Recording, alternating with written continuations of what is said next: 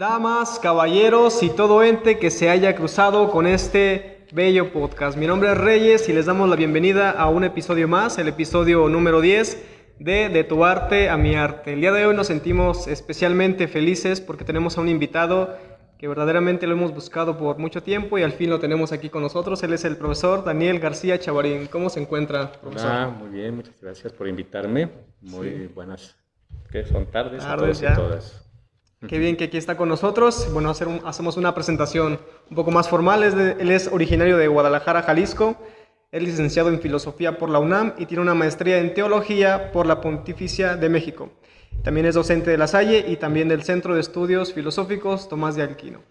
El día eh, de hoy nos reunimos para conversar un poco acerca del teísmo y del ateísmo, que seguramente nos va a contribuir muchísimo sus ideas, sus aportaciones y bueno, para resaltar, él ahora nos está dando una materia aquí en la licenciatura de filosofía, eh, concepciones históricas acerca de Dios. Entonces estoy muy seguro que nos aportará demasiado. ¿Le parece bien si comenzamos con nuestra entrevista, charla, profesor Chavarín? Claro que sí. Muy bien. Ah, solemos comenzar nuestra, nuestra charla, nuestros podcasts, partiendo de una definición para ir dándole contexto a la, a la conversación, ¿no? En este sentido, ¿qué podemos entender o qué deberíamos entender por teísmo y ateísmo? Bueno, de una, en una manera muy inicial y sencilla, pues el teísmo implica la postura que acepta la existencia de un ser supremo, a quien solemos llamar Dios, como razón explicativa última de la realidad. Mientras que como la palabra ateísmo lo dice, la A privativa implica precisamente la negación de esa creencia. Por lo tanto, finalmente el ateísmo es la postura según la cual no existe tal ser supremo. No se requiere, por lo tanto, aludir a la existencia de un ser supremo que como razón última Sí. fundante del mundo para explicar el sentido de la realidad.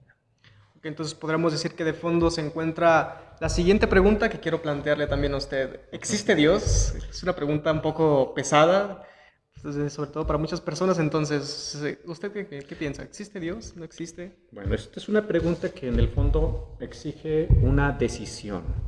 En mi punto de vista, la respuesta ante la existencia de Dios es una respuesta que no puede ser nunca concluyente. Yo creo que podemos decir que creer en Dios es razonable. Creer que existe es razonable, pero no es completamente concluyente. Sea, pues, yo, yo, yo marcaría una diferencia en el sentido de decir, creer en Dios es razonable, pero no es racional. Es decir, no es el producto solo de una conclusión intelectual Ujú. sino siempre requiere una determinada apuesta. Por esa apuesta supone finalmente eh, el, el atenerse a una serie de razones. ¿no? Ujú. Entonces, ante la pregunta de si existe Dios, yo, yo eh, de manera particular sí creo que existe, pero no creo que es algo que pueda ser eh, a- a- concluyente en cuanto que eh, también el ateísmo tiene sus razones para, Sí, sí, sí. para fundamentarse. Ok, bueno, en a mí en lo personal me desconcierta mucho la idea de que existe y de que no existe, ¿no? Es decir, saber si existe, pues qué bien, pero si no existe, también me desconcierta de la misma manera. En este sentido, usted me comenta que es creyente, ¿no? Sí. Es creyente y que se mantiene en la postura del teísmo, ¿no es? Ujú. Usted como creyente, ¿cómo argumentaría a favor de la existencia de Dios? Sabemos que dentro de filosofía hay varios argumentos, cosmológico, el ontológico y demás. ¿Usted particularmente cómo argumentaría para sostener que existe evidentemente Dios? Para mí la razonabilidad de la existencia de Dios apunta a algo que ha sido sobre todo propuesto en el contexto de la tradición tomista, creo que es el argumento más concluyente, de que siempre existirá la pregunta por la razón de la contingencia. Es decir, cuando nosotros observamos la realidad, nosotros entonces lo que reconocemos es que en, el- en este caso estamos hablando de algo que es pudiendo no ser. La- siempre existirá la pregunta, bueno, si el mundo existe pudiendo no ser, ¿por qué ¿Por qué existe? Siempre existirá esa pregunta. Sí. Y, y- y frente a esa pregunta, entonces creo que una postura razonable es aludir a que existe porque otro que no es creado, o sea, otro ser que es eh, eh, totalmente distinto a la realidad contingente es el que lo sostiene en el ser. A mí me parece que ese es- eh, sería un, un- un argumento que apuntaría a que es razonable creer que existe Dios. ¿no? Porque siempre va a existir la, pre- la- la pregunta por la razón de ser última de las cosas. Es una pregunta filosófica. En sí, realidad sí. solamente los que tienen, tienen una sensibilidad filosófica se la plantean. Ajá. ¿no? Siempre existirá la sorpresa ante el hecho del ser, como lo, como lo propone Martin Heidegger, ¿no? que la pregunta filosófica fundamental es por qué existe lo que existe, por qué existe el ser pudiendo no haber nada. Entonces esa pregunta es una pregunta que eh, la sensibilidad filosófica no puede eh, evitar eh, planteársela. Y frente a esa pregunta creo que es razonable apostar a decir que la realidad existe porque existe Dios. Entonces, digamos, la realidad que se nos muestra, que se nos da, es como eh, una primera evidencia para poder afirmar que existe algo más que la, que la crea. el, el, hecho mismo de su contingencia, sobre todo ahí es donde está. Podemos decir que no existe estrictamente una prueba sobre la existencia de Dios, pero sí existe una prueba sobre la contingencia de la realidad, que es un hecho que nadie puede negar. La contingencia entonces es la mezcla de ser y no ser. Es decir, las cosas no existen necesariamente porque lo que observamos es el paso constante del ser al no ser. Entonces existe una prueba de la contingencia. Esa prueba de la contingencia no es estrictamente una prueba de la existencia de Dios, pero apela a, postular como algo razonable que Dios existe precisamente como explicación del hecho mismo de la contingencia. O sea, ¿por qué existe el ser? Sí, sí, sí.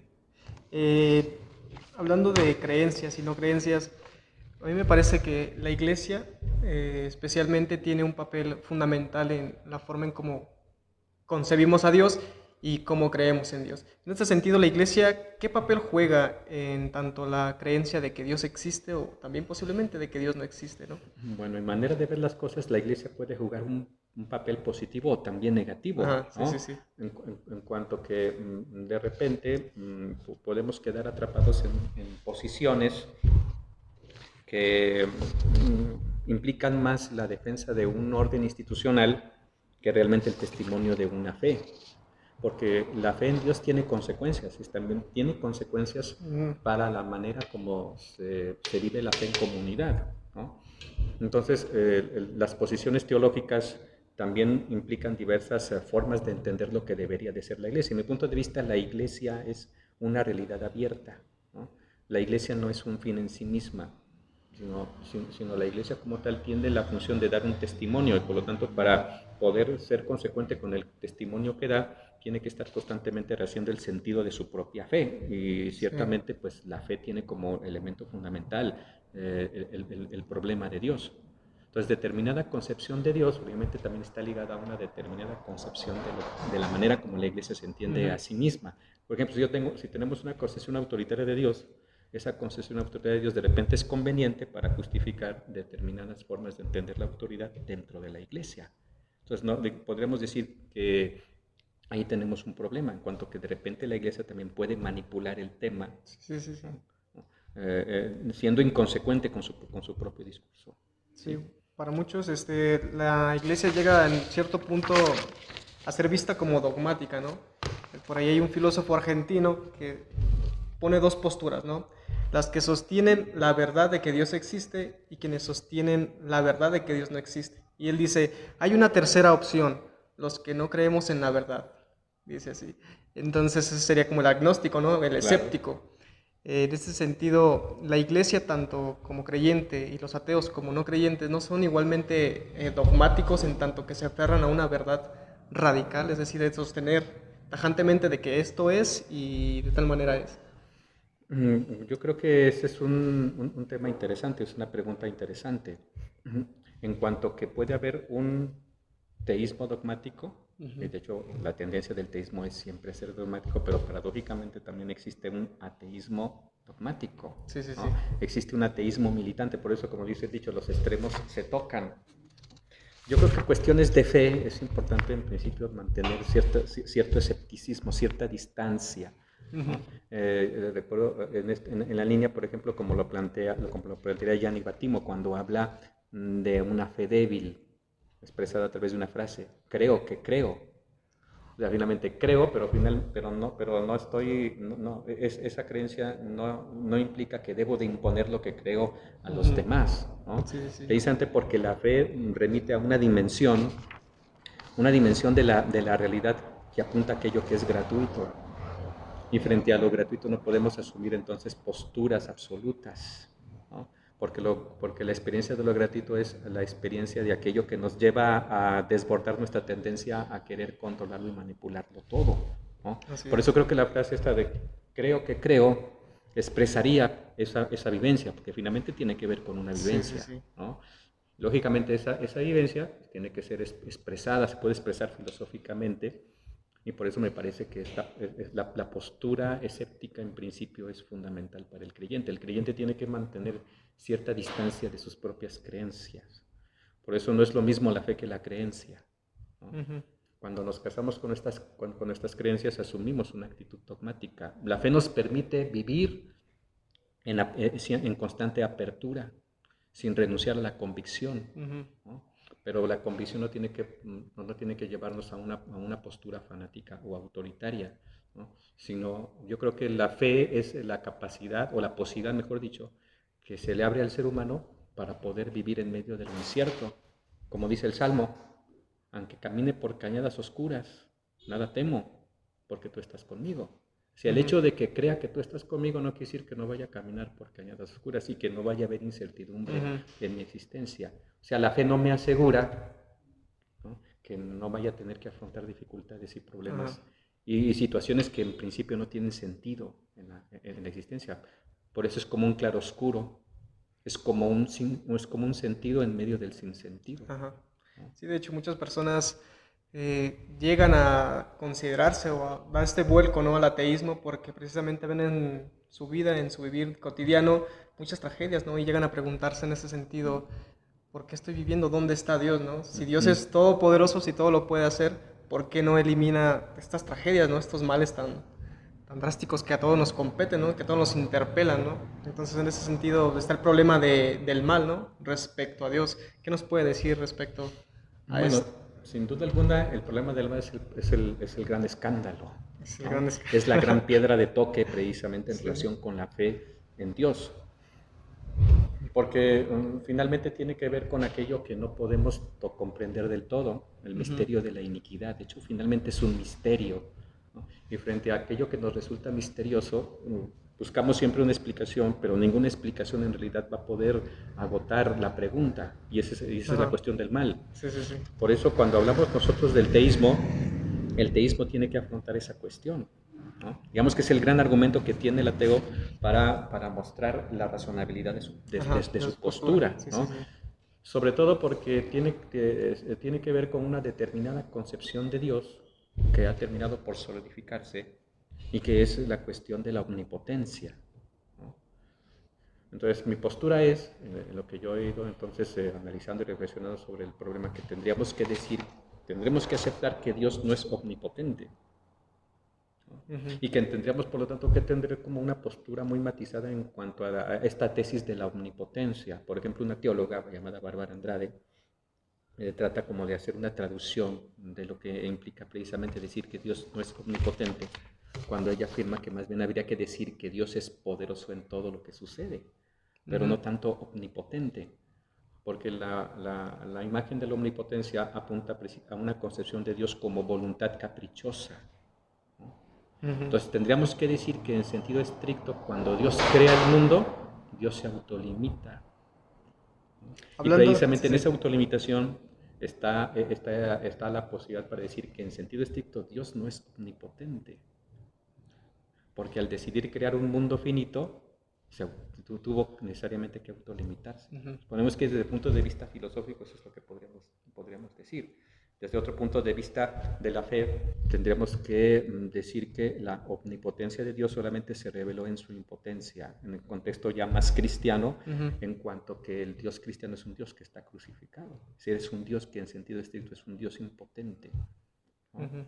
Entonces, eh, también la gran piedra de, escándalo en el contexto del cristianismo, como dijo Pablo, es que nosotros predicamos los cristianos a un Jesucristo que está crucificado, que es escándalo para los judíos. Entonces, Pablo, Pablo precisamente pone el énfasis en, el escándalo, es decir, aquellos que piden señales, aquellos que piden milagros, entonces, eh, el pueblo judío está vinculado a esta idea de que Dios debe intervenir en la historia para salvarlo, pero sucede que Dios no intervino para salvar a su hijo de la cruz.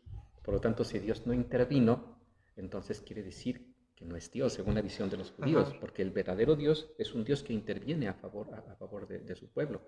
Si no interviene para rescatar a Jesús de, su cruz, quiere decir que Jesús no puede ser el Mesías. Y por eso es escándalo. Sí, sí, sí. Pero, eh, pero eso es algo que, que, nos debe de llamar la atención, frente a lo que solemos entender por milagro.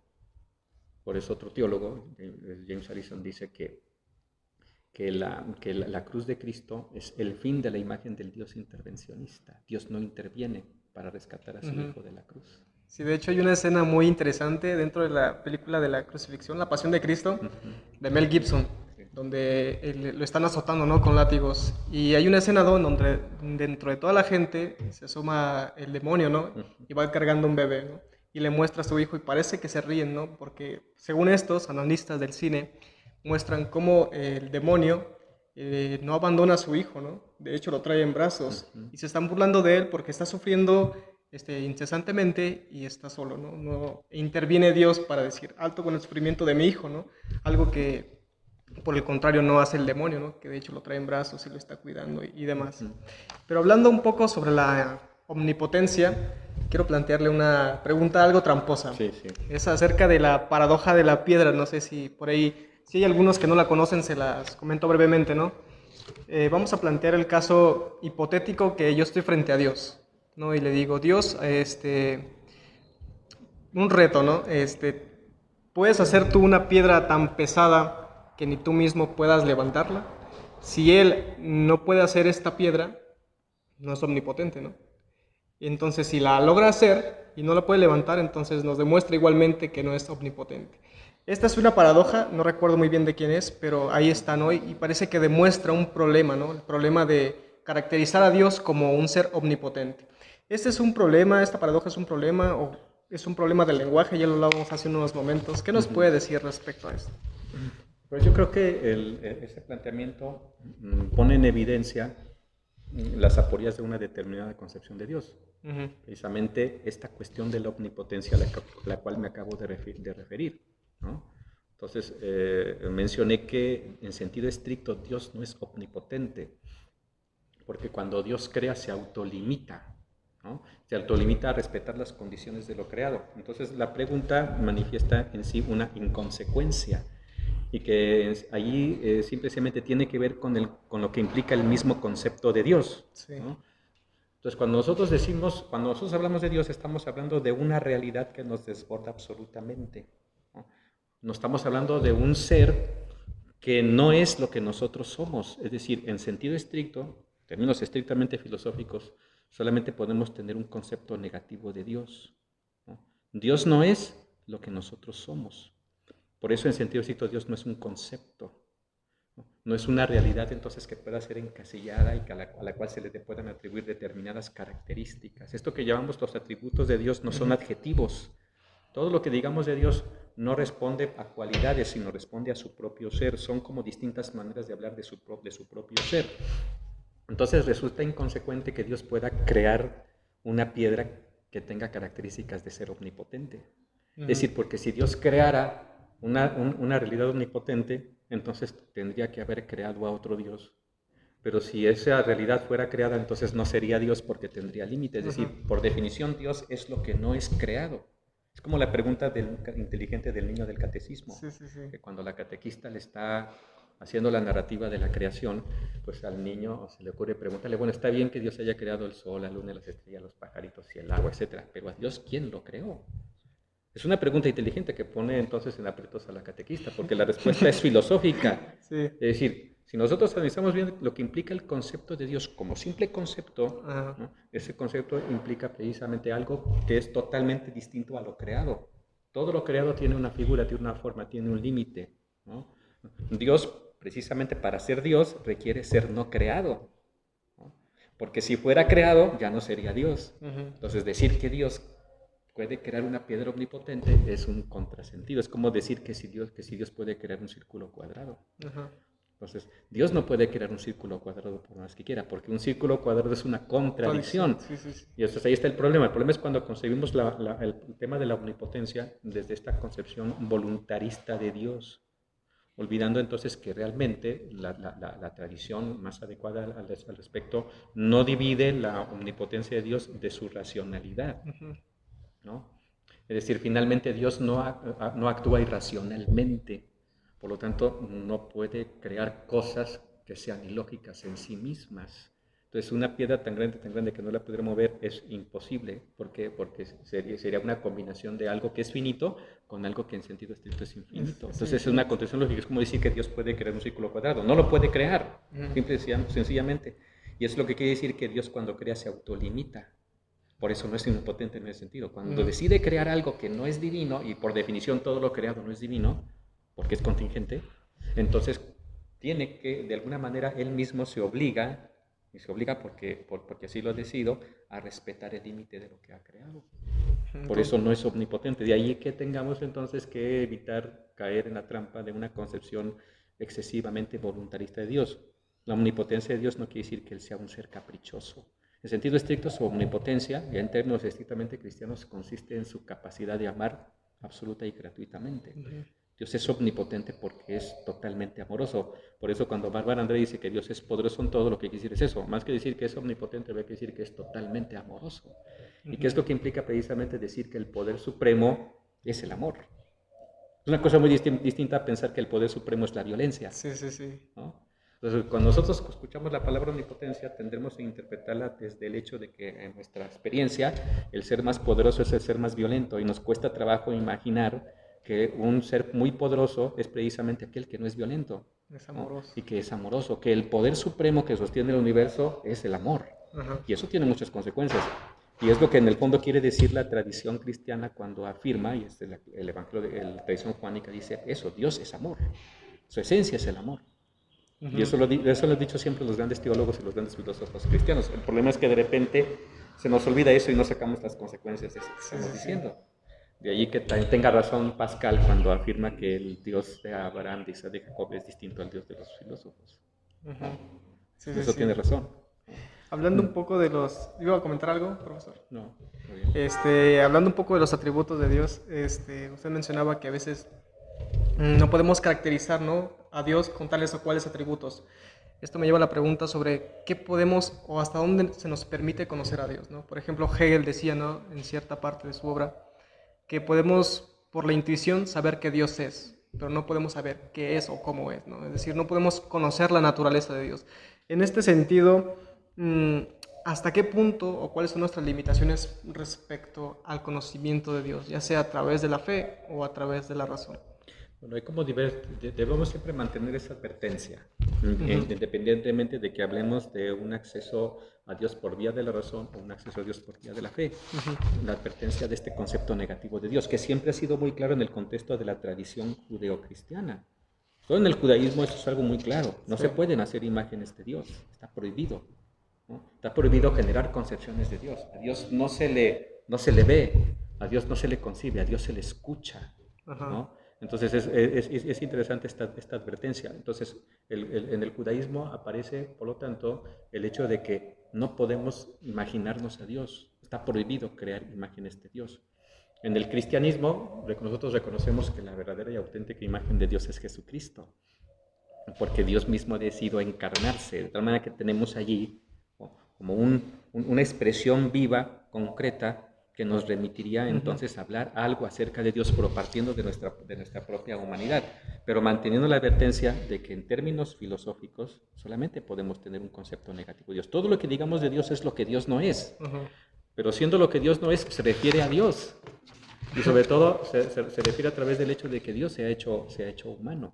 En ese sentido, a mí me gusta decir que la cristología es una destrucción de la teología en el sentido de que lo que quiere decir la cristología es que nosotros no sabemos quién es Dios. Creemos que sabemos.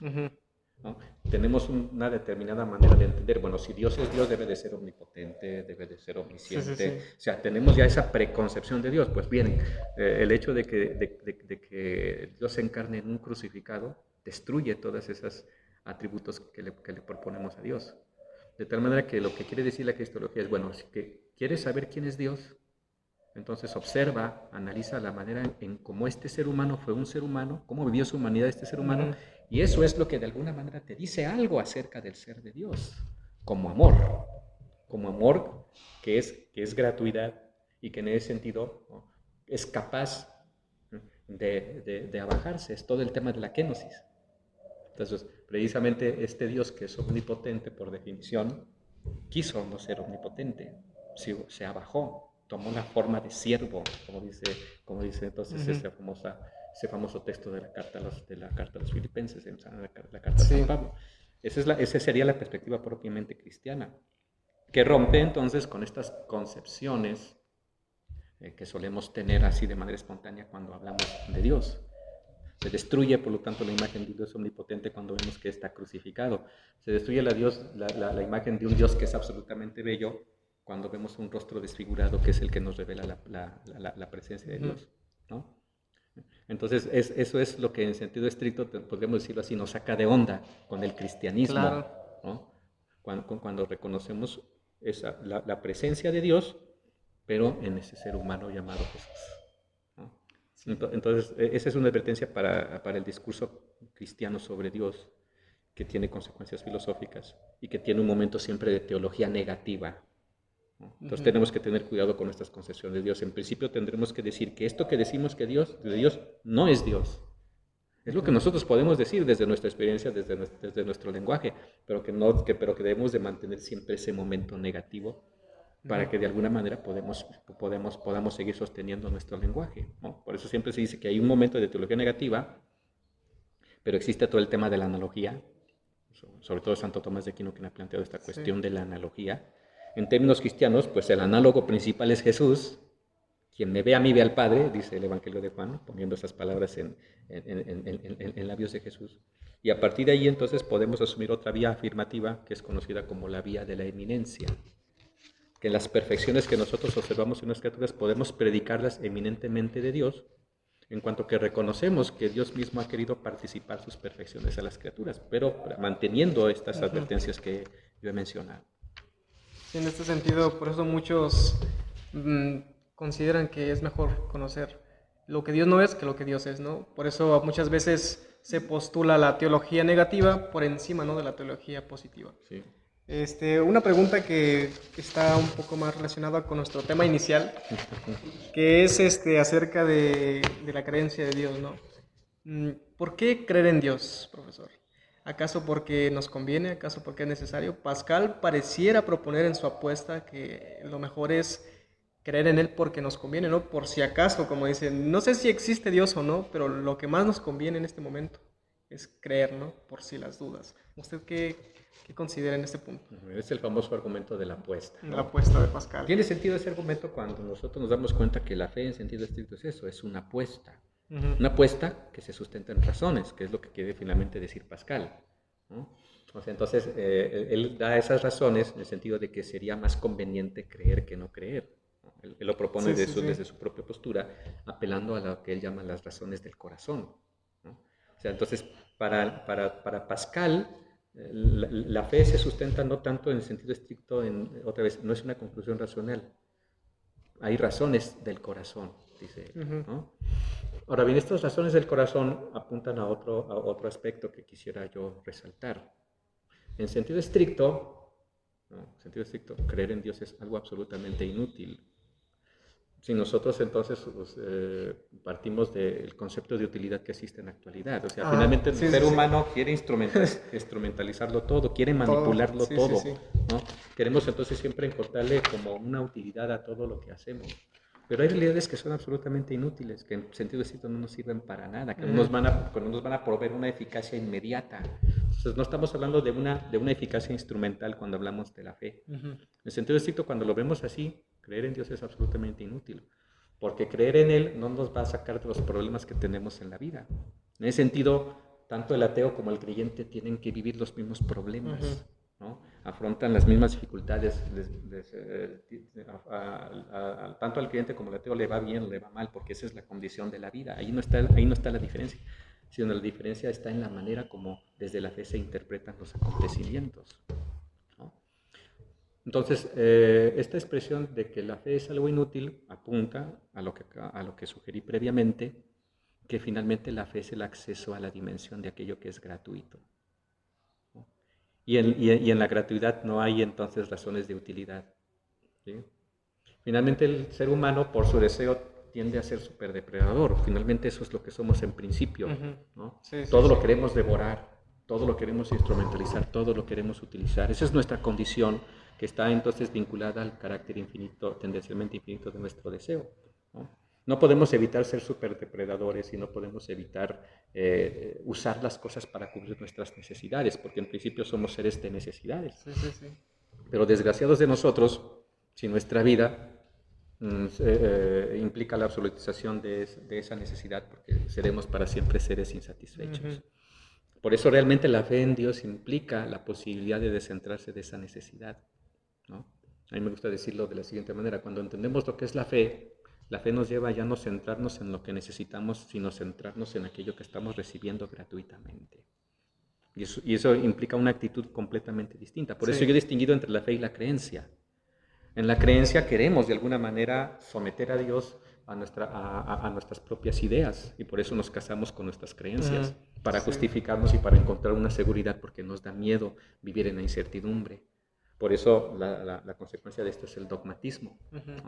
Pero la fe es precisamente aquello que nos permite no aferrarnos, aquello que nos permite superar la angustia ligada a nuestro propio ser, a entender que no lo podemos controlar y dominar todo, a entender que somos finitos y que somos vulnerables, pero que en medio de nuestra finitud y nuestra vulnerabilidad somos profundamente amados. Eso es lo que, lo que el discurso de la fe en realidad quiere decir. Por eso una cosa es la creencia, otra cosa es la fe. Por eso la fe en ese sentido es inútil, no nos permite manipular nada, es, es, el, es, el, acceso a una dimensión donde eh, renunciamos a manipular porque de hecho ya no necesitamos manipular.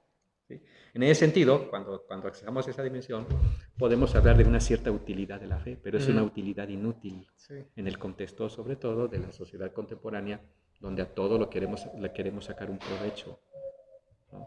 Entonces, es, es, entrar dentro de, otra, de una dimensión distinta, que es profundamente liberadora cuando realmente se experimenta y se comprende.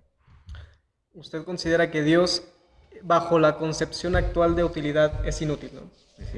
Eh, ¿No considera que Dios, de cierto modo, debe ser al menos útil o necesario en tanto que puede ser un fundamento de la realidad moral? Por ejemplo, lo que decía Dostoyevsky, ¿no? si Dios no existe, todo está permitido es mejor que, exista, ¿no? Porque así no todo está permitido y puede haber más orden dentro de una sociedad. En este sentido, ¿no considera que es pertinente que, que esté presente la idea de Dios como algo útil y necesario bajo la línea de la moral, de la ética? Digamos que esa sería una concepción básicamente sociológica de la religión. Sí, sí, sí. En el contexto de la, sociología, de la sociología de la religión existen teorías funcionalistas Dice que dice, finalmente la religión tiene una función dentro de la sociedad. No, es, no, es, no resulta importante si realmente lo que la religión afirma es verdadero o falso. Lo más importante es la creencia que la religión crea precisamente para hacer posible la cohesión de una determinada sociedad. esa sería la función de los mitos y de los rituales dentro de la sociedad. ¿no? En, ese, en, ese contexto sociológico podríamos decir que, que la religión es útil y que las gentes tengan ciertas fantasías que los, que, los vincule en creencias comunes, tiene una, tiene una función ordenadora dentro de la sociedad, sobre todo en cuestiones, en cuestiones de moral. Sería, sería una perspectiva. Pero a partir de la, de la época moderna ha surgido la plena conciencia mm, de que mm, eh, de esta dinámica de la autonomía. finalmente el pensamiento moderno ha ido avanzando en eso, ha ido generando entonces eh, la, la, concepción primero de la autonomía del mundo, pues no se requiere para, a Dios para explicar cómo funciona el mundo. El mundo es autónomo y funciona según sus propias reglas. Ha ido entonces también, y un, tema más, más complejo es precisamente la autonomía de la moral. Ahora, hay filósofos como Kant que han mostrado a través de su sistema que no se requiere apelar estrictamente a Dios para fundar la moral. Finalmente, la moral tiene su génesis, según, esta, según este planteamiento, en la misma racionalidad humana. Eso quiere decir que no necesitamos a Dios para ser felices, es decir, puesto que nuestra, nuestra, vida es contingente, nuestra vida entonces no es, es relativa. Mm, en principio no requerimos apelar a un fin absoluto para alcanzar la felicidad. Existe una cierta, cierta autonomía de la realidad, la realidad se cierra sobre sí misma, de tal manera que no necesitamos apelar realmente a si que, se requiere que exista Dios para que haya normas morales o se requiere que exista Dios para que las personas sean felices. Hay muchas personas que pueden ser felices, alcanzar un grado de felicidad sin necesidad de creer, de creer en Dios. Ahí está precisamente e, e, e, esta cuestión que acabo de mencionar. Eh, la fe en Dios nos, nos encamina a otra, a otra dimensión, a la dimensión de aquello que es gratuito. Y lo gratuito, lo gratuito no es, no, no es algo entonces que pueda, que, que pueda predicarse como, como necesario. Por eso yo creo que es muy importante entender que el, el, el, ser humano puede darle sentido a su propia existencia desde sí mismo. Yo creo que eso es lo que, por ejemplo, significa la filosofía de Nietzsche. Cuando Nietzsche dice, bueno, pues finalmente no tendríamos por qué buscar una explicación del por qué suceden las cosas. Las cosas suceden y suceden y punto. El único, y, solo los valientes, los que son fuertes, pueden asumir que la vida es así. Que la vida entonces tiene bellos momentos y tiene, tiene a veces terribles momentos. Pero que el que es valiente sabe disfrutar los bellos momentos y no se derrumba ante los terribles, ante los terribles momentos. Y no necesita entonces pensar que la vida tiene sentido o no necesita apelar a, a un ser sobrenatural que venga y lo rescate.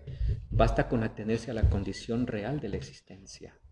En ese sentido, Andrés Torres, que era un teólogo que yo este, cito mucho, que considero que es uno de los teólogos más importantes de esta, de esta, en la actualidad, mm, lo dice de la siguiente manera. Dice, ¿qué significa tener fe en Dios? Dice, tener fe en Dios es vivir como si Dios no existiera, pero desde Dios y con Dios. Vivir como si Dios no existiera. Es decir, finalmente Dios no me va a resolver los problemas de la vida. Y aún así vivo. Y sin embargo, entonces eh, mm, eh, experimento su presencia ausente en mi vida. Entonces, vivir como si Dios no existiera, porque Dios no es un tapagujeros que me va a resolver mis problemas. Pero la fe es la que me permite resistir en medio, en medio de la incertidumbre. La fe es lo que me permite mantener viva, viva, viva la, la, la esperanza en medio de las cañadas oscuras porque, porque la fe es la que me abre a esa dimensión de que yo que es gratis y que me permite, me permite sentir y comprender que, mm, eh, que el poder, el poder supremo es el amor, el amor que se regala gratuitamente, sin ofrecer a cambio nada, sin pedir a cambio nada. Sí, sí, justamente quería preguntarle algo así en esa línea, ¿no? Porque muchos consideran que solo a partir de la idea de Dios uno puede significar y dotar de sentido su propia vida, ¿no? Es decir, en este sentido, el modelo de, vida sería la que lleva el religioso, ¿no? Porque es el que lleva su vida a través del ideal de Dios. Pero en ese sentido, lo que usted postula es que Dios no es necesario. Igualmente, un no creyente o alguien que esté apartado de Dios puede tener una vida igualmente plena como la que lleva el religioso, ¿no es así? En este sentido, usted postula que Dios no es necesario para la vida, ¿no? Eh, y también es algo inútil. Y yo me preguntaba, ¿por qué es creyente? ¿Por qué es creyente? No? O sea, ¿a partir de, qué, en qué momento usted íntimamente decidió creer en Dios? Bueno, yo creo que eso es un itinerario de la vida, ¿no? Sí. Todos iniciamos creyendo en Dios porque nos lo imponen. Ajá. Porque de hecho, bueno, finalmente, pues somos, eh, como, como mexicanos, nacimos en el contexto de una cultura católica, donde la mayoría de las familias son católicas. Te lo imponen, ¿no? Entonces empiezas a creer cuando eres niño, porque pues tu, tu, familia te inicia en, esa fe. ¿no? Pero yo creo que, que, el itinerario de la vida es un reto para avanzar, para crecer. en, ese, en ese proceso de crecimiento, lo que yo, yo, creo que es necesario para que realmente puedas pasar de la creencia a la fe, tienes que pasar por un proceso de profundo cuestionamiento. ¿no? O sea, tienes, por lo tanto, que dejar atrás las fantasías infantiles. Y para eso se requiere, mi punto de, vista, un momento de ateísmo. Sí. ¿Qué es el ateísmo eh, como, en el proceso del crecimiento espiritual? Pues la negación de lo que te dijeron de Dios cuando eras niño. Decir, tienes que, como decía Freud, tienes que matar al padre imaginario, porque ese padre imaginario no existe. Es una proyección de tu deseo de tu deseo entonces de que alguien te resuelva los problemas, en vez de asumir tu, tu propia condición finita, en, fin, eh, en vez de asumir tu libertad, te vas a equivocar, me voy a equivocar muchas veces. No está mal equivocarse, está mal no aprender de mis, de, mis errores.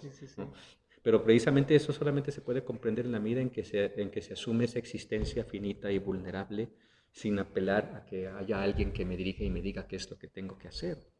Por eso ese momento de ateísmo es fundamental. a mí me llegó un momento de ateísmo en mi vida. Claro. Sobre todo cuando, cuando estaba estudiando teología. O sea, cuando estudiaba teología, ya de, una manera mucho más en serio, Eso se me derrumbó toda la imagen de Dios, toda la concepción de, lo, de Dios y de, que yo tenía previamente. Y es un momento de crisis, es un momento muy poderoso, muy fuerte de crisis, porque sientes una desolación o sientes como una, una desilusión también. Una aridez espiritual, como Exactamente. Pero a la vez es como el acceso a otra experiencia distinta. que es como mucho más liberadora, que te, que te, permite sol, te permite soltar muchas cosas, te permite liberarte de muchas culpas, sobre todo. Porque una educación religiosa, cuando es muy fuerte, te llena de muchas culpas, te, llena, de muchos prejuicios, de muchos escrúpulos y de muchos miedos. Y eso es destructivo. No te permite crecer y madurar como persona. Entonces, al, hacer ese proceso de criba, de, cuestionamiento, que te llega precisamente al ateísmo, dices, bueno, pues finalmente eh, esto que me han dicho, pues parece ser una fantasía. Pero a su vez, al, al, empezar a entender esta otra dimensión, te abre todo, todo un mundo distinto.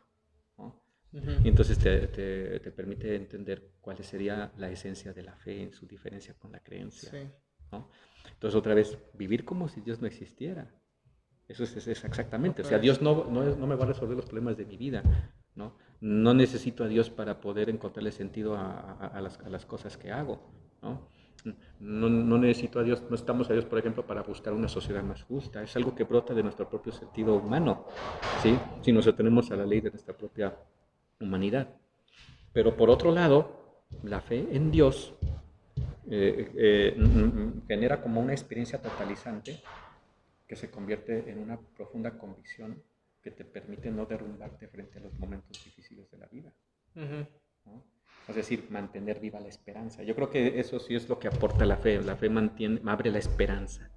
La esperanza entonces en, en, en una realidad otra, que, que, apunta hacia algo que es distinto a, a, lo que vivimos en esta dimensión. El hecho entonces de, de que eh, no debemos de poner totalmente nuestra esperanza en nuestros propios recursos, sino que existe algo más. y, y, y, eso se convierte en una convicción. En, mi experiencia es más una convicción, una convicción que está allí en que en un determinado momento puedo, puedo sentirla más cercana o puedo, o puedo sentirla más lejana, pero que es algo que se queda grabado, que ya no desaparece. Sí, en este sentido, digamos, el ateísmo fue un plus, ¿no? Para acercarlo un poco más a Dios. Claro. Es muy curioso, ¿no? Que una postura tan contraria lo acerque más a, a Dios, ¿no? Claro. Este, hay una pregunta de igual manera que quiero plantearle y es respecto a, la, a lo que hablábamos un poco en la encuesta de Pascal. ¿no? Eh, yo igualmente he experimentado a lo largo de mi vida esta sensación sobre a, qué religión o a qué postura adherirme, ¿no? Porque me he imaginado, ¿no? Yo llegando al cielo, que me pregunte y que me pregunten, este, ¿qué religión este, profesabas, ¿no? En la vida, no, pues eh, tal. ¿Qué crees que era la otra? Entonces es como toda mi vida estuve en la equivocada y pues ya, ¿no? Ya al infierno. Entonces veía, ¿no? Investigaba un poco que hay acerca de 4.200 eh, religiones. Este, podríamos delimitar y ver verdaderamente cuál es, cuál entra y cuál no, ¿no? Esa ya será otra discusión, pero ¿cómo saber que efectivamente el Dios que yo sigo, la religión que yo practico es la correcta, ¿no? ¿Qué dice respecto a esto con relación al cristianismo? Bueno, lo, que yo, lo que yo considero es que debemos de distinguir entre la religiosidad y la espiritualidad. Son dos cosas diferentes, aunque ciertamente tendrían que estar relacionadas.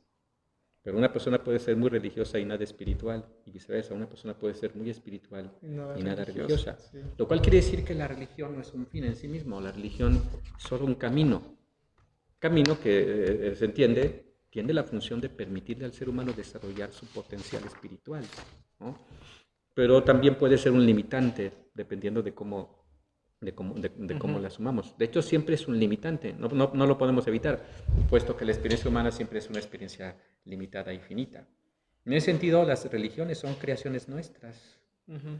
¿Qué, es la, ¿Qué es la religión? Desde el punto de vista de la religión es la manera como los seres humanos, insertos dentro de una determinada cultura, expresan su experiencia de relación con Dios, de, de relación con el misterio, como me gusta llamarlo. Por lo tanto, si, si, si, si la, la, religión es la forma de expresar, entonces la religión es inevitablemente un fenómeno plural, porque no existe una experiencia pura de la realidad. Toda experiencia implica siempre eh, un determinado marco interpretativo, que en este caso sería una cultura.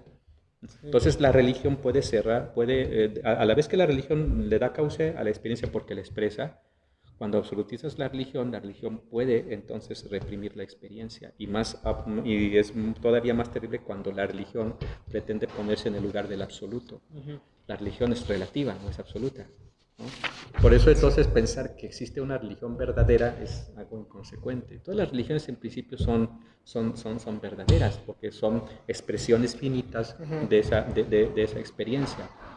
Ahora, como lo enfatiza sobre todo René Girard, que es un autor que yo sigo, de hecho es, eh, como el autor en, donde, eh, en el que soy más conocedor, más experto, él ha evidenciado que toda, la que toda religión es violenta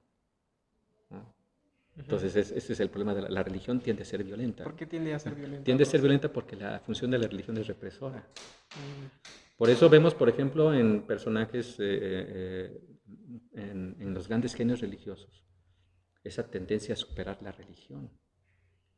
Lo vemos claramente sobre todo en Buda y en Jesús. Buda partió del hinduismo, pero rompió con el hinduismo y abrió más que una religión, un camino espiritual, que después se convirtió en una religión, eso fue accidental. Buda no lo pretendió. Lo mismo pasó con Jesús. Jesús no pretendía fundar una nueva religión. Jesús, estaba, eh, eh, Jesús relativizó su propia religión.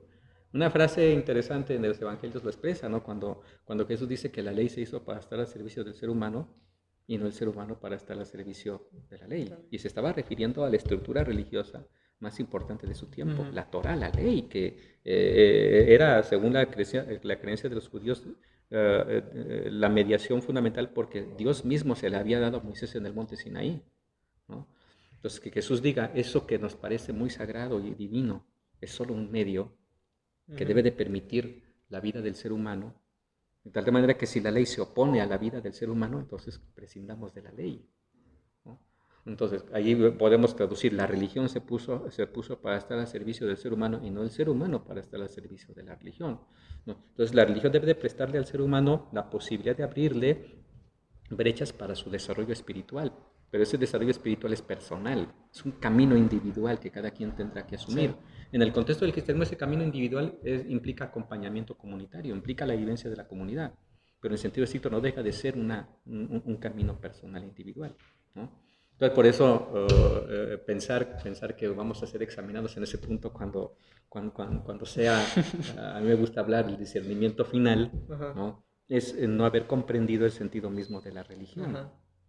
Por eso cuando en el Evangelio de, de, Mateo Jesús habla del juicio final, no el, el, el discernimiento, el examen, no versa sobre cuál religión practicaste sino si supiste ser caritativo con el otro. Si, si, estuve, si estuve hambriento y me diste de comer, estuve sediento y me diste de beber. Y si los justos le dirán, oye, ¿si cuándo lo hicimos? O sea, ni, siquiera, ni siquiera sabían lo que estaban haciendo. cuando, cuando, lo hicieron con unos, unos, más, unos de estos más pequeños que yo, lo hicieron conmigo. Entonces, quiere decir que la, la, la religión tendría que disponernos a la práctica de la caridad y de la justicia y de la compasión. Esa es la función de la religión. Si la religión no nos permite desarrollar ese sentido de la compasión, la caridad, eh, que se pone a favor de, la vida del otro, entonces va perdido su sentido. La religión. Por eso está esta introducción del onceavo mandamiento, ¿no? Claro, sí. Entonces, entonces ahí está la clave, la clave otra vez está en, la, en, lo que en la tradición cristiana se llama la caridad. Por eso siempre ha sido muy claro desde el judaísmo de que no se puede amar a Dios más que amando al prójimo. Ajá como lo dice la tradición de Juan. si dices que amas a Dios a quien no ves y no amas a tu prójimo a quien sí ves, eres un mentiroso. Okay. Entonces, en ese sentido, la religión correcta, digamos, vendría a ser la que te ayuda a ser mejor persona. Sí. En ese sentido, me puedo adherir a cualquiera mientras que profese estas prácticas no bondadosas. Incluso Andrés Torres Queruga, que toca el tema a fondo de esta cuestión de las religiones, propone un concepto concepto que ha ido, ido, variando, pero en su, en, su, en, su, mm, versión inicial era el concepto de inreligionación, así llamaba él, que decía, más que hablar de inculturación del cristianismo, habría que hablar más bien de inreligionación. ¿Y qué quiere decir esto?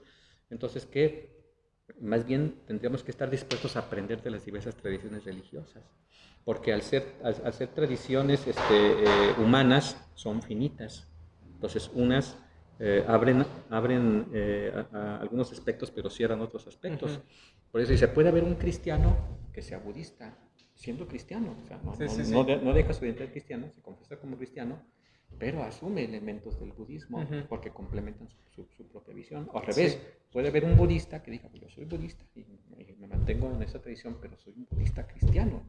¿sí? Entonces él decía que precisamente las, las religiones no son ninguna absolutas, sino son caminos y que ya el individuo puede finalmente personalizar su propia experiencia. Lógicamente eso supone una enorme madurez para no caer en la trampa de lo light o del, del fácil eclecticismo. Pero, uh, pero es interesante eso que dice Keiruga como apuntando a esto que estoy diciendo. Finalmente la religión no es un fin en sí misma, es un medio cuya, cuya razón de ser es permitir el desarrollo espiritual de las personas. Esto me lleva también a una pregunta que es acerca de, por ejemplo, me imagino que muchos se han presentado en la misma situación de yo, ¿no? ¿A qué religión adherirme, no? Muy bien, simplemente dejarlo, no ser religioso, dejar todo esto, esto de lado. Y veía hace algún tiempo los resultados que arrojó este, el Censo de Población y Vivienda respecto al nivel de censo o ascenso de los religiosos o no religiosos. Y vemos que especialmente en número de seguidores del catolicismo ha bajado, ¿no? este, estaba, me parece, en el 87.3 y ahora está en el 77.3%. Entonces bajó, bajó bastante y el número de no creyentes o ateos subió, estaba en un, aquí tengo la cifra del 4.7 al 8.1. Entonces, mm, pareciera que la religión ha perdido terreno, la fe ha estado, digamos, algo en crisis. Y en este sentido yo me preguntaba, ¿a qué se debe este fenómeno? ¿Será porque la iglesia ha perdido su poder en tanto de influenciar o de evangelizar? ¿O se debe quizá a otras causas no sociales? Por ejemplo, ahora que surgen eh, algunas propuestas eh, científicas que pareciera que orientan, o los jóvenes la entienden de tal modo para orientarse no a la religión o a Dios, sino al ateísmo. Entonces, ¿usted qué nos puede decir respecto a esto? ¿A qué se debe la multiplicación de ateos, especialmente ahora? Mm, yo creo que esa es una pregunta que requiere un análisis como mucho más detallado. Son muchos factores, no son uno solo, ¿no? Es una pluralidad de factores que, que, van, que van confluyendo en eso. Ciertamente uno de esos factores es eh, la crisis aquí en México de la Iglesia Católica. Es un hecho que la, que la, tradición católica está experimentando una profunda crisis, y sobre todo en el mundo juvenil. Mm, porque la, la institución católica sigue muy encasillada en simbologías que de hecho son medievales. Cuando nosotros hacemos un análisis más crítico de la historia, pues tendríamos que decir que en sentido estricto el catolicismo nació en la Edad Media. antes de la Edad Media no existía la Iglesia Católica. ¿no? Eh, no quiere decir que no hubiera antecedentes previos, pero este modelo piramidal, este modelo de la, de la iglesia del Papa o de la iglesia donde el jefe es el Papa, es un modelo que nació hasta la Edad Media. De tal manera que el catolicismo está totalmente marcado por, por, por la cultura medieval. ¿no? Ese modelo empezó a entrar en crisis a partir de la época moderna, primero con, con la reforma protestante y después con el nacimiento de la filosofía moderna. Pudo sostenerse. Asumiendo, eh, recrudeciendo su, modelo organizacional institucional, ¿no? enfatizando la autoridad del Papa y la obediencia a la jerarquía. Pero en la actualidad, en el contexto de la cultura posmoderna, es prácticamente insostenible, porque la cultura posmoderna implica lo que podemos llamar un proceso de individualización. Es decir, la tendencia en la actualidad es a afirmar el propio sentir individual frente a cualquier tipo de imposición de grupos, frente a cualquier tipo de institucionalidad autoritaria. Ah, eh, lo cual entonces ha desembocado en una, una, fuerte tendencia antiinstitucional. De hecho, en muchos jóvenes se da esta tendencia antiinstitucional, cuya expresión extrema son, son las tendencias anarquistas. Pero en general lo que esto ha, producido es un debilitamiento del poder regulador de las instituciones, no solamente de la Iglesia, sino en general de todas las instituciones. La tendencia ahora es que los jóvenes rigen su vida no en base a lo que dicen las instituciones o las normas que dictan, sino en base a su criterio personal, su sentir individual. Entonces eso, eh, el hecho de que la Iglesia Católica encarne un tipo de institución excesivamente rígida, no checa con esta tendencia uh, que, que, contrainstitucional, podríamos llamarlo así, o antiinstitucional. Los jóvenes entonces pueden seguir creyendo en Dios. Incluso muchos dicen, bueno, yo sí creo en Dios, pero no en la Iglesia. Más bien lo que se observa en el análisis es que la tendencia hoy no es tanto hacia el ateísmo, sino hacia el agnosticismo. Es decir, la, la creencia, ha- la increencia también se ha transformado. ¿no? La increencia también se ha debilitado, entra dentro de, esto, de, Sí, de sí, este sí. proceso de debilitamiento que, que- que des- describe un fenómeno de la cultura postmoderna contemporánea. ¿no? De tal manera que ante la pregunta si crees en Dios, pues obviamente la respuesta suele ser, no sé, no sé si existe Dios, pero no me interesa. No tiene nada que ver conmigo. Ese es un adelgazamiento, ¿me Sí, entiendes? sí. Entonces no es tanto ateísmo, porque no es- no- ni siquiera se pronuncia sobre si existe o no existe. El ateísmo era una postura fuerte, Sí. ¿no? militante que, puede, que podía llegar a ser dogmática. Hoy es ligera. O sea, en realidad este ateísmo ligero es más agnosticismo que ateísmo. Y es esta postura. Finalmente no me interesa porque no tiene nada que ver con mi vida. Que tiene que ver también, ver, tien- tiene también que ver con el predominio de una cierta cultura light. Hay un aligeramiento de la, de- de Ujú. la realidad Sí, hoy. sí, sí. Y que tiene que ver con otros factores. ¿no?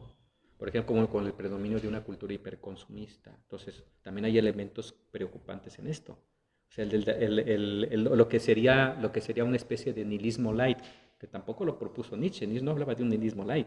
El nihilismo solamente lo pueden asumir los que son fuertes. Pero en la actualidad existe más bien una tendencia fuerte hacia el aligeramiento, en donde ya Ujú. no nos pronunciamos por nada, en donde, eh, eh, en, en donde nos, eh, estamos como sometidos a la vivencia de lo inmediato. Sí. ¿no? con todas las consecuencias que eso tiene. ¿no? Por eso decía, dice Lipovetsky que una, una de, las, de las tendencias de la sociedad actual es hacia el narcisismo.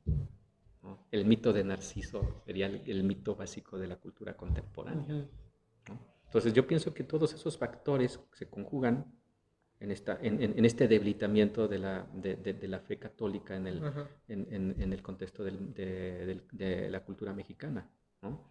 donde, también, en donde hay ciertamente factores que dependen de las mismas iglesias que se cierran en su propia, mm, en, su, su propia forma organi- orga- organizacional, que es ya completamente eh, insignificante para los jóvenes.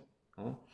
Estas otras, este debilitamiento del poder regulador de las instituciones, donde se prescinde de lo que dice la iglesia, y estas otras, eh, estas otras tendencias eh, del- hacia el aligeramiento de la, de la existencia. Yo creo que confluyen todos esos factores. Eso es, es un fenómeno Sí, multifactorial. multifactorial. que además es complejo de analizar, ¿no? Precisamente porque in- intervienen muchísimos elementos. Claro.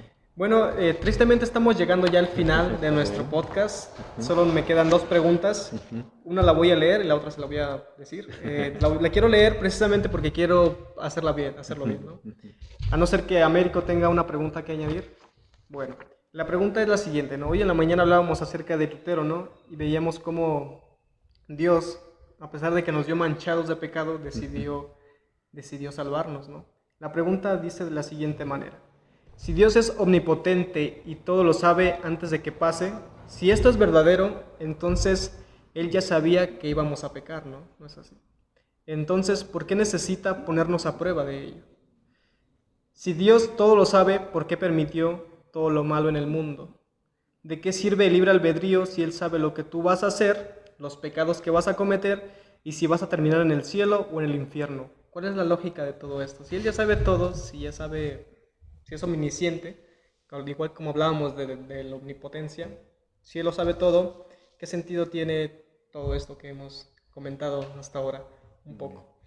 Esa es, una, esa es una pregunta que de hecho surge de una determinada concepción de Dios, que es precisamente esta concepción de Dios como omnipotencia absoluta, ¿no? Y que precisamente fue planteada en ese, en ese, en ese contexto y tiene que ver con la famosa doctrina de la predestinación, de hecho es de San Agustín. Ajá, sí, O sí, sea, sí. San, San Agustín en un determinado momento, sobre todo en su- cuando era anciano, ¿no? Eh, absolutizó esa tesis. ¿no? O sea, según la visión de San Agustín, a causa del pecado original, todos merecemos condenarnos. Somos una masa de, de- de condenados. Dios no puede salvar a todos, porque entonces eso atentaría contra su justicia. Pero como Dios es generoso, como Dios es amoroso, decide salvar solo a unos. De los, eh, y eso es lo que implicaría el hecho de que predestinó a unos para la salvación. O sea, la doctrina de San Agustín era que la, la predestinación era hacia la salvación, no a la condenación. Desde, todos estamos condenados ya, Sí, sí, sí. pero finalmente Dios elige a unos para salvarlos. Ajá. Pero posturas posteriores, sobre todo en el terreno protestante, mm, hablaron también de una predestinación positiva a la condenación. Entonces empezaron a llevar el tema todavía a, un, a, un, grado, a un grado más amplio, cayendo en un callejón sin salida. O sea, planteado así, no, no, no, no hay solución a, esa, a, esa pregunta. En mi, en mi punto de vista, el problema está en que solemos creer que sabemos más que Dios. Al, saber, al saber nosotros más que Dios, entonces le, atribuimos cosas a Dios que parten de nosotros mismos, de nuestras propias preguntas, y que implican entonces ya un planteamiento que está hecho sobre quién es Dios y sobre la manera como Dios actúa. Entonces, el hecho de que Dios sabe todo y es omnisciente, etc., forma, forma parte precisamente de esa concepción omnipotente de Dios. Pero creo que el problema está en que eh, una vez planteado así, vuelvo a mencionar, no lo podemos, no lo podemos resolver, es un mal planteamiento del tema. Más bien, el, el, el, tema en términos bíblicos eh, parte del hecho de que lo que Dios quiere es la salvación de todos y todas. Por eso el pecado en, en términos estrictamente evangélicos no es sinónimo de culpabilidad. El pecado es expresión de nuestra vulnerabilidad y de nuestra ceguera. Por eso Dios no nos condena. ¿no? Es decir, finalmente Dios nos creó no para condenarnos, nos creó para hacernos partícipes de su ser. Y Dios es paciente.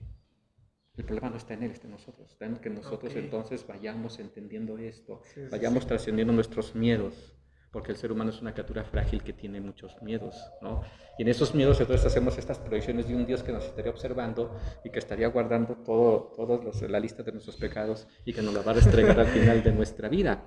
Cuando toda la tradición bíblica, sobre todo evangélica, nos dice que el, el ser de Dios es amor, que Dios nos ama en nuestra fragilidad, que no nos condenará, a mí me gusta decirlo de la siguiente manera. Si Dios nos dijo ya que sí, y el hecho de que nos dijo que sí es que vivimos, si vivimos es porque Él nos llamó a la existencia, ya no nos va a decir que no, porque en Dios no hay inconsecuencia. Nosotros sí somos inconsecuentes porque somos vulnerables. Le podemos decir a una persona sí, mañana le podemos decir que no, forma parte de nuestra condición finita y frágil. Pero Dios no. Al ser su poder el amor, cuando le ha dicho así a alguien, no le va a decir que no. Dios no nos va a rechazar. El problema va a estar en si nosotros lo lleguemos a comprender o no. Por eso en la, en la, en la Biblia el pecado es más, más que culpa, es ceguera. Tendemos a encerrarnos en nosotros mismos, en nuestras propias ideas obsesivas, y eso, y eso nos pierde.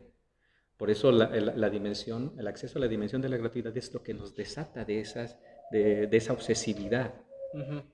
Entonces no existe una predestinación a la condenación, es una idea falaz. Si Dios, si Dios nos creó, nos creó para llamarnos a participar de su ser, es algo absolutamente positivo. Por parte de Dios entonces solo hay, eh, solo, solo hay gratuidad, solo, solo, hay, solo hay don. Ahora, al ser humano le toca abrirse. Entonces, entonces, por eso no es que, tan, que, Dios este, nos, nos, haya, nos haya creado sabiendo que nos vamos a condenar. Finalmente Él sabe que nos vamos a condenar. que si nos atenemos entonces a nuestra propia racionalidad, a nuestra propia humanidad, optaremos, optaremos positivamente. ¿no? O sea, no nos creó para eso. Eh, el hecho de que haya personas que se puedan condenar es algo que, que, finalmente niega, niega la voluntad de Dios. Como lo decía un gran, un, un gran teólogo, ¿no? Balthasar decía, este, es, un hecho que existe el infierno, porque existe la libertad humana y el ser humano puede libremente rechazar el, amor de Dios. Pero la esperanza de la iglesia es que esté vacío. Así decía, así decía Es decir, por eso la iglesia nunca ha declarado que alguien esté condenado. No se puede declarar eso. Puedes declarar que alguien es santo, pero no puedes declarar que alguien está en el infierno. Porque es un caso límite. Es lo que no debe suceder, lo que no debe suceder, pero eso depende de nuestra libertad. Es decir, Dios respeta nuestra libertad hasta ese extremo, hasta el extremo de respetar que lo rechacemos. Este, entonces Dios no nos creó para condenarnos, sino para hacernos partícipes. Porque hay muchas personas que dicen, ¿por qué Dios me condenó, me, condenó de tal manera para Él después salvarme? ¿no? O sea, ¿qué sentido hay en eso? ¿no? ¿Por qué me condenas de un principio? No, no lo hagas. Este, entonces nos creó para hacernos partícipes de Él. Pero si es Dios, si es Dios, ¿por qué le interesa que seamos partícipes de Él? Porque es precisamente lo que implica la idea del amor que se da gratuitamente. O sea, según la visión propiamente cristiana, Dios no crea necesariamente. No, es que Dios nos necesite. Pues. Porque obviamente a veces decimos eso, es que Dios me necesita. Bueno, en sentido Dios no nos necesita. ¿Por qué? Porque Dios, porque Dios no es un ser carente. En esto tenía razón Aristóteles cuando, cuando planteaba esta imagen de un, de, de, un ser que vive contemplándose eternamente a sí mismo. ¿No? en sentido estricto, Dios no nos crea porque, porque sea un ser carente y requiera que nosotros le regalemos algo. ¿no? Nos crea por generosidad, para hacernos partícipes de su, de, su propio ser. ¿no? Entonces, eh, eh, eh, eso es lo que tendríamos que también superar, ese, ese esquema. Dios no, nos, no necesita nada de nosotros. Y no requiere nada de nosotros directamente porque Él no es un ser carente, por definición. ¿sí? Como nosotros somos seres carentes, somos seres necesitados, necesitamos que otro llene esa carencia e incluso se lo exigimos. Dios no nos exige nada. O sea, Dios no se enoja, por ejemplo, si nosotros no rezamos o no vamos al templo, etc. No eh, eh, él no le pasa nada, no se ofende. O sea, esta idea de que, de que Dios se ofende, hay que matizarla. Finalmente, Dios, Dios, Dios se duele cuando hacemos daño a otro. Porque finalmente Dios nos ama a todos. Y cuando yo hago daño a otra persona en ese sentido, Dios se duele porque yo le hago daño a otro. Y al hacerle daño, me hago daño a mí, me hago daño a mí mismo. Entonces tenemos que generar esa, esa, esa comprensión de lo que implica la absoluta generosidad de Dios. ¿no? Entonces, en sentido estricto, Dios no nos crea por necesidad, nos crea por gratuidad. ¿no? Y en la medida en que entonces a, creamos y hagamos esa experiencia, también nosotros vamos a poder dar gratuitamente. Es decir, aquel que sabe que ha recibido gratuitamente, entonces puede dar gratuitamente a otro. Solamente puedo dar si recibo. Si recibo gratis, puedo dar gratis. Entonces, en eso consiste la, la, espiritualidad propiamente, propiamente cristiana. ¿no? Entonces, entonces hay que entender el, el, acto, el acto de la creación como una manifestación del amor gratuito de Dios. Por eso la tradición cristiana define el amor como ágape, no como eros. El amor de Dios no es erótico. ¿sí? Nuestro amor sí es erótico porque está ligado a la necesidad. Quiero de alguna manera someter al otro a mi deseo. En Dios no hay deseo en sentido estricto porque no, hay carencia. Entonces Dios es amor absolutamente gratuito, incondicional. Entonces Dios se da sin, sin empobrecerse en ello. En eso consiste realmente su omnipotencia. Realmente su omnipotencia consiste en que tiene la capacidad de dar sin empobrecerse. Cuando yo doy totalmente me empobrezco, por eso hay que tener cuidado. el, amor humano es limitado. Yo no puedo entregarme totalmente a otro. Si me entrego totalmente a otro, entonces me, quedo, me quedo vacío y me pueden destruir. ¿sí? Porque en ese, en ese proceso entonces me empobrezco. Pero Dios no, Dios, Dios es al revés. Mientras más se da, más, más enriquece, porque su ser consiste en darse gratuitamente. ¿no? Entonces, por eso estamos hablando de un concepto, de, una realidad límite. Nosotros nos cuesta, nos sorprende porque nuestra experiencia es distinta. Y el problema es que solemos siempre medir a Dios a partir de nuestras, de nuestras propias experiencias. A mí me gusta decirlo de siguiente manera. ¿Cuál es la esencia del Evangelio? La esencia del Evangelio es que afortunadamente Dios no es como nosotros. Porque si Dios fuera como nosotros estaríamos perdidos. Sí. Exacto. Bueno, con eso me gustaría terminar. Este, muchas gracias por acompañarnos en este gran podcast que considero ha sido grande el día de hoy porque tuvimos un invitado muy grande. Este, ha superado nuestras expectativas en demasía y bueno, me queda más que agradecerle eh, en parte por Tardes Culturales y le agradezco seguramente por todos los que nos están viendo porque seguramente nos van a agradecer por haberlo traído y porque nos ha compartido un poco de todo su ser, ¿no? De lo que sabe y demás. Este, ¿Le gustaría añadir algo más? No, pues, eh, pues muchas gracias por la, por la invitación. Espero que esta experiencia, porque es más una experiencia, es una experiencia que intenta ser razonada, pueda, de alguna manera ser como un testimonio. Claro. Y que, que, nos pueda como ayudar a ver que tener fe no es, eh, no es algo que no es, no, sea, no es algo solamente irracional o supersticioso, sino que puede ser algo que, que puede tener un sustento. Muy bien, pues excelente Excelente tarde a todos y muchas gracias una vez más por acompañarnos y nos estamos viendo en el próximo episodio. Gracias y gracias a todos. Muy bien, estamos de regreso aquí muy entusiasmados por la plática que acabamos de tener. Este, ¿qué, les puedo decir? Ustedes vieron cómo nos estuvimos riendo. Bueno, no me vieron a mí como tal. estuve detrás de cámaras el día de hoy, así que pues eh, enos aquí ah, en, otra, en otra ocasión despidiendo este podcast y mencionando algunos momentos muy, muy memorables que podrían ser estas, eh, estos comentarios que nos causaron euforia o, risa, que nos hicieron tener un humor muy chusco. Este, estuvo muy interesante la plática. Temas que uno consideraría no son, pues, de, de hablar o de intervenir, es muy interesante la plática que tuvimos el día de hoy. Tenemos que reconocer, tenemos que admitir. Eh, sin más que decir, estamos cerrando este podcast. Estamos muy felices de esta plática y muy agradecidos con el maestro Chavarín, un maestro que es muy querido en el CEPTA y que es muy querido también en la Salle donde imparte clases.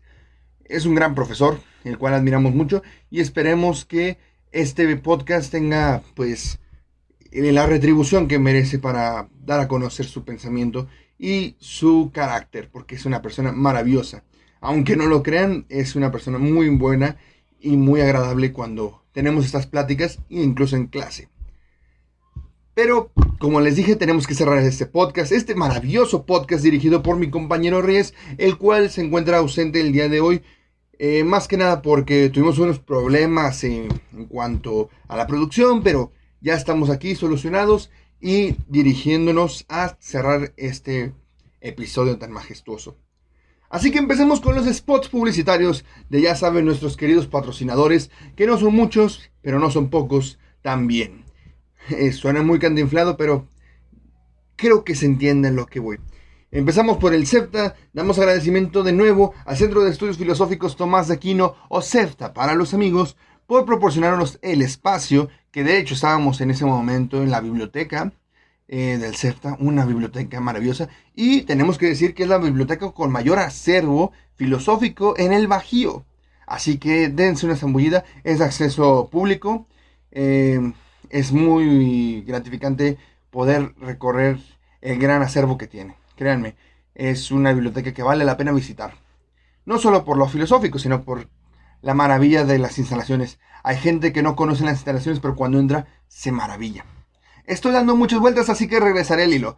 Eh, por patrocinarnos el espacio y el contacto con los docentes y en la oportunidad de llevarles este podcast hasta sus oídos. Recordemos que este es un podcast llevado por el Servicio Social de Tardes Culturales CEFTA. Podcast de tu arte a mi arte es un servicio, es un servicio a la comunidad de llevar una difusión filosófica y agradecemos mucho la oportunidad de darnos, que nos dio el CEPTA para poder llevarles el contenido de la filosofía a ustedes. Así que, donde, eh, CEPTA, donde puedes obtener la licenciatura en filosofía aquí con nosotros y aprovechar la gran cantidad de cursos con los que contamos. Es una gran universidad, eh, como ya les mencionábamos, puedes obtener el, eh, título de filosofía cursando la universidad, obviamente y participar en los diversos cursos que imparte el CEPTA. Eh, uno de los últimos que tuvimos con mucha, mucho interés fue un curso de estética, en el cual lo impartió el doctor Genaro Martel, un, eh, el, doctor que estuvo con nosotros en nuestros primeros episodios, que ustedes ya lo conocen y es una eminencia querida en el CEPTA y en la Universidad de Guanajuato, así que saben que es un gran maestro. También avisar que tenemos, sí, eh, este, este, este, este, episodio se está eh, estrenando el 18 de julio del 2021. Así que tenemos tiempo para avisar que el viernes 26 de julio, viernes 23 de julio eh, de, este mismo, de este mismo año, va a haber una clase muestra de Centro de Estudios Filosóficos Tomás de Aquino con el mismo doctor Genaro Martel para que se den una vuelta. Bueno, primero tendrán que entrar a eh, la página de, de SEPTA, que es SEPTA Orden de Predicadores, para poder registrarse y poder apartar su lugar, ya que es cupo limitado, pero créanme que vale la pena solo por escuchar a Genaro Martel dar una clase de estética. Entonces les comento que pueden entrar a esta página para registrarse y darse una zambullida en lo que nosotros conocemos como filosofía o, en o estética, siendo más precisos. Y siguiendo, retomando otra vez la dirección de este spot, eh, nos, encontramos ubicados en Chiapas Sur 1108 en la colonia Arvide con un código postal de 37360. Teléfono de 477-391-0486. O también puedes comunicarte por WhatsApp en 477-287 7425. Igual aquí abajo en esta parte estarán apareciendo todos los datos que estoy mencionando eh, para que puedas tener un momento de pausarlo y copiarlo si es que mi cháchara está muy rápida, mi forma de hablar. Em, también puedes seguirlos, como ya mencionaba anteriormente, en su página de Facebook, CEFTA, Orden de Predicadores, o en su página web www.filosofiacepta.com.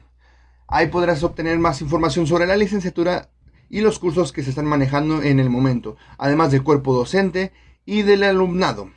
Por si quieres darte una vuelta, créeme que no va a ser un desperdicio de tu tiempo. Seguimos con el siguiente podcast. El siguiente podcast, el siguiente spot publicitario que es AVE Digital, Video y Fotografía. Eh, agradecemos por apoyarnos con el equipo de producción y edición de los podcasts. AVE Digital, Video y Fotografía, servicio de video y fotografía para tus eventos sociales. Y como ellos dicen, déjanos ayudarte a capturar ese momento tan preciado. Puedes contactarte con ellos y ver parte de su trabajo y calidad a través de su página de Facebook, AVE Digital, Foto y Video, donde te darán informes y presupuestos que se acomoden a tus necesidades. Así que si tienes algún evento social que quieras o estés pensando llevar a cabo, date una vuelta también ahí para que puedas ver su trabajo y promociones que puedan tener en este momento. Seguimos con el spot del evento del mes, el cual estoy muy honrado y emocionado de comentarles que el próximo viernes tendremos nuestro redoble de tambores, nuestro primer evento de regreso a los presenciales. Es un evento de fotografía, una galería que se abrirá a partir de la una de la tarde y cerrará a las siete y media de la tarde, eh, más o menos hora del Bajío, en el Centro de Estudios Filosóficos Tomás Aquino, en la ubicación que les acabo de mencionar hace unos momentos. Este evento es una galería que va a estar abierta desde la 1 hasta las 7 pm, como ya dije. Sin embargo, vamos a tener la presencia de esta fotógrafa, la que nos va a honrar con una plática, una mini conferencia de lo que es su trabajo y cómo es que captura la inspiración para transmitirlo en sus obras. La verdad es una fotógrafa muy buena, su trabajo es eh, genial. Eh, tienen que verlo, la verdad es una galería que yo no recomendaría que se perdieran. Y va a estar abierta, como les digo, desde, las, desde la 1 hasta las 7 y media. Con un acceso abierto eh, hasta las 6 de la tarde. En las 6 de la tarde, a partir de las 6 de la tarde, vamos a tener un acceso restringido con el aforo de, de 35 personas. ¿Esto por qué? Porque pues vamos a hacer el evento, la conferencia y pues en este momento vamos a tratar de controlar más el acceso. Si quieres asistir, puedes asistir al Centro de Estudios Filosóficos Tomás de Aquino de 6 eh, a 7 y media de la tarde eh, o seguir la transmisión vía Facebook en la, nuestra página de Tardes Culturales para que puedas tener este acceso virtual. Cualquiera de las dos opciones es viable. La presencial va a tener un aforo limitado de 35 personas y no se preocupen con todas las este, restricciones sanitarias y pues todo lo que podemos hacer para mantener una entrada segura. Así que podemos hacer el esfuerzo de asistir y regresar a estos eventos presenciales poco a poco. Como ya les comentaba, el evento será transmitido por nuestra página de Facebook y al día siguiente será resubido a nuestro canal de YouTube. ¿Esto por qué? Porque se nos complica un poco hacer la transmisión por los dos, las dos cuentas. En lo que nos manejamos un poco, pues veremos cómo nos acomodamos. Pero les recomiendo asistir porque es un evento que de verdad no se pueden perder a lo largo de la semana, si no es que para este momento que ya están escuchando este podcast, en nuestras páginas de Facebook ya encontrarán los flyers publicitarios de este gran evento, para que se den una idea de lo que pueden ver y lo que podamos obtener de esta gran experiencia. Por último, pero no menos importante, seguimos con el spot de alguien muy querido en este canal. Eh, lo hemos utilizado y nos ha dado el permiso de utilizarlo. Eh, estoy hablando de Marco, eh, tenemos que agradecer a Marco Gómez por parte de la música del intro y el outro y el contenido musical que nos ha apoyado, ya sea en eventos que hemos tenido como el de poesía o en los principios de este podcast cuando nos apoyaba un poco con música de fondo.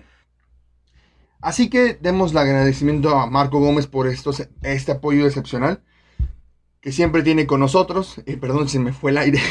Eh, que siempre tiene con nosotros y si quieren conocer un poco más de su trabajo, ya que él hace un trabajo musical muy variado y de gran calidad, tienes que visitar su canal Marco Gómez.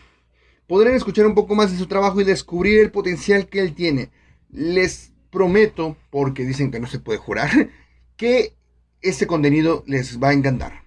No solo se dedica a hacer producciones originales sino que también da un toque nuevo a, a los covers que puedes escuchar algunas canciones, tanto populares como de videojuegos. Eso es un punto muy aclarar, que también hace covers de eh, temas musicales de videojuegos. Algo que me agrada mucho de, de este gran amigo.